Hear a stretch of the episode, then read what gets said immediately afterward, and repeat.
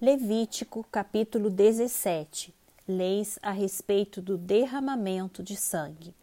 O Senhor disse a Moisés: Fale a Arão, a seus filhos e aos filhos de Israel, e diga-lhes: Isto é o que o Senhor ordenou, dizendo: Qualquer homem da casa de Israel que matar um boi, um cordeiro ou uma cabra no arraial ou fora dele, não os trouxer à porta da tenda do encontro como oferta ao Senhor diante do seu tabernáculo, a tal homem será atribuída a culpa do sangue. Ele derramou sangue e por isso será eliminado do seu povo.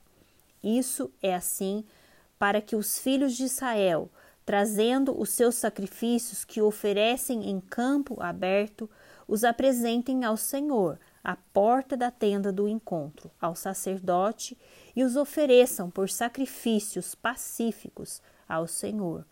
O sacerdote aspergirá o sangue sobre o altar do Senhor, à porta da tenda do encontro, e queimará a gordura de aroma agradável ao Senhor.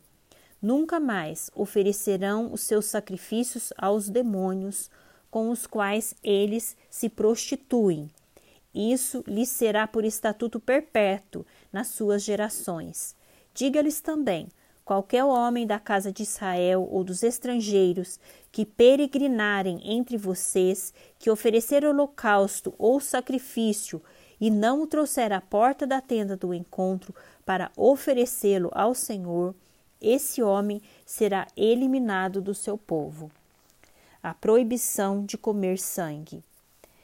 Qualquer homem da casa de Israel ou dos estrangeiros que peregrinarem entre vocês, que comer sangue, contra ele me voltarei e o eliminarei do seu povo.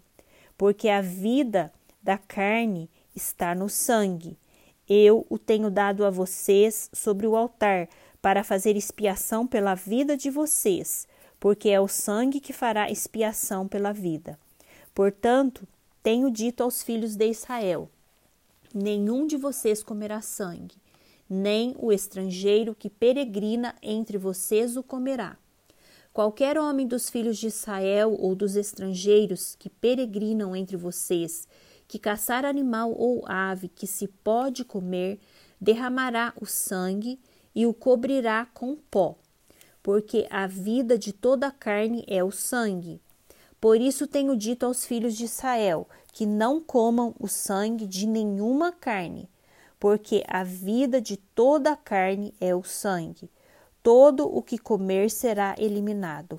Qualquer pessoa natural da terra ou estrangeira que comer carne de um animal que morre por si ou que é dilacerado por feras, lavará as suas roupas e banhará em águas e ficará impura até a tarde. Depois estará pura. Mas se não lavar a roupa, nem banhar o corpo, levará sobre si a sua iniquidade.